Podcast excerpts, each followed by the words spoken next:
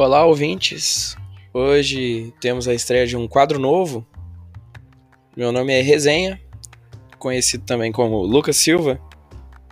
Eu sou o idealizador desse podcast e hoje eu faço um bate-bola com o nosso anfitrião Felipe Jardim. Então, vem comigo que tem muita coisa bacana aí para acontecer.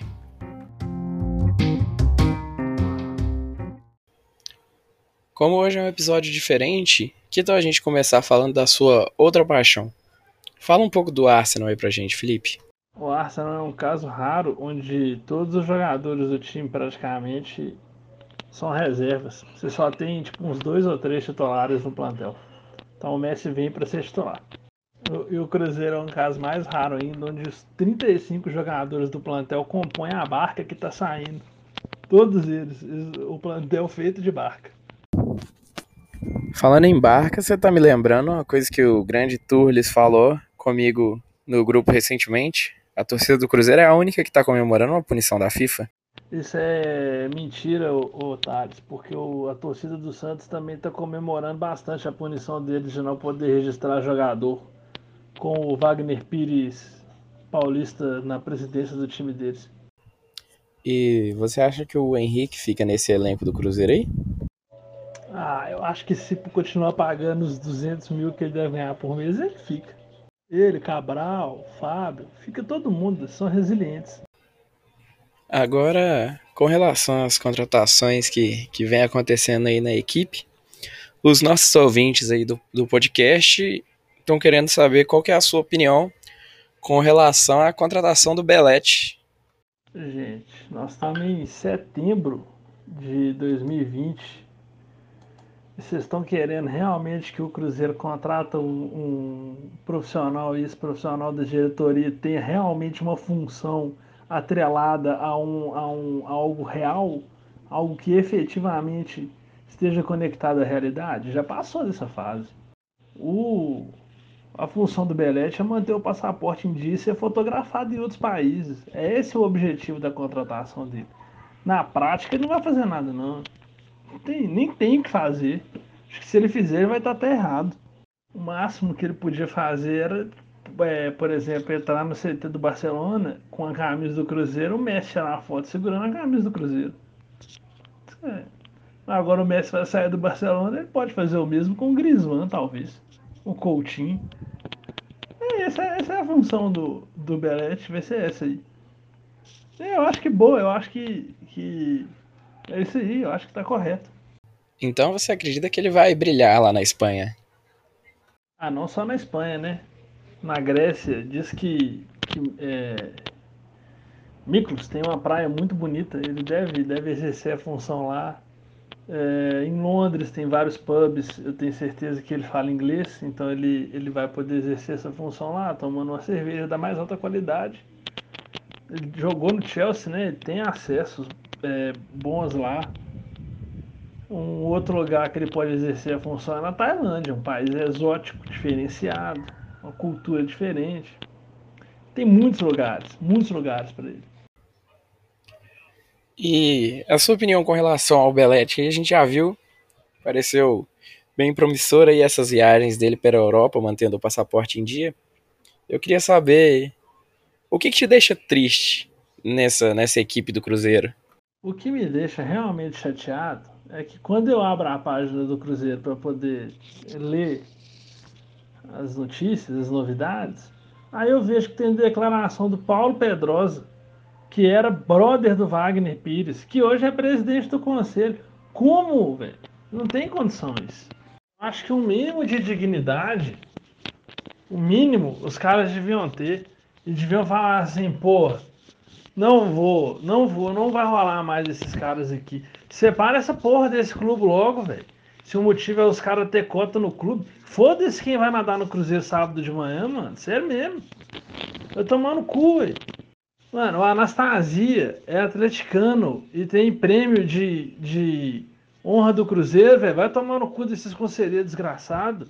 Ela deve ter dado arrego em contrato de algum empreiteiro desses caras aí e ganha prêmio, véio. vai se fuder. É, isso mesmo, muito bem lembrado. O Anastasia tem o Raposão de Ouro, né, que foi conferido a pouquíssimas pessoas. E logo mais, hoje à noite, tem, tem Cruzeiro em campo. Tem isso ainda, né? Hoje tem jogo, mano. Ah, nem, velho. Os caras não me dão tempo de recuperar, velho. Esse é o maior problema do Cruzeiro. Não, você não tem tempo de recuperar. É a corda esticada o tempo inteiro, velho. É pum, pum, uma atrás da outra. Tá doido, mano. Quando perder pro Pelotas hoje, eu não sei nem como que eu vou reagir. Provavelmente eu não vou dormir, porque eu vou estar exalando ódio. Mano, olha só. É, saiu a prévia da escalação aqui já. É Fábio, Raul Cáceres, Léo Kaká, Matheus Pereira. Henrique, entre parênteses, Felipe Machado e Jadson. Aí o resto é Ayrton Regis, Arthur Kaique, Marcelo Moreno, normal. O cara escalou Ariel Cabral e Henrique como titulares em várias partidas seguidas. Na primeira crítica, o corno desgraçado vai mudar os dois.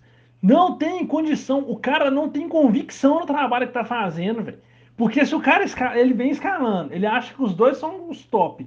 Aí, pô, a galera critica ele vai mudar os dois, aí nenhum serve mais.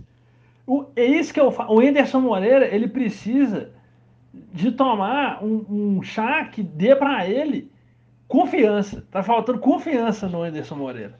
Mas assim, deixando claro que eu sou a favor de sair os dois.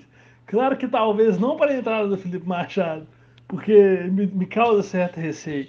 Mas talvez até para a entrada do Felipe Machado. Mas eu sou a favor que nenhum dos dois jogue, principalmente o Ariel Cabral. É, para não ficar parecendo que eu defendi o, o, o, a dupla, né? Eu estou, eu estou aqui não defendendo a dupla, mas criticando o Anderson Moreira que não tem consistência e confiança no próprio trabalho. É, nesse caso eu me vejo obrigado a concordar com você, porque o Henrique é nulo, né? Meu filho, se você acha que o Henrique é nulo, você nunca viu o Ariel Cabral jogar. Nunca viu. Então, quem seriam os ideais ali na volância? Eu acho que a ideal seria Henrique e Jadson no, no momento, com o que a gente tem hoje. Mas assim, se o Felipe Machado já está entre. É, respondendo ao seu comentário anterior, né? Se o Felipe Machado já está entre parênteses, é porque a, a troca dupla está sendo considerada. Que, na minha opinião, não, deve, não deveria ser uma coisa a se considerar.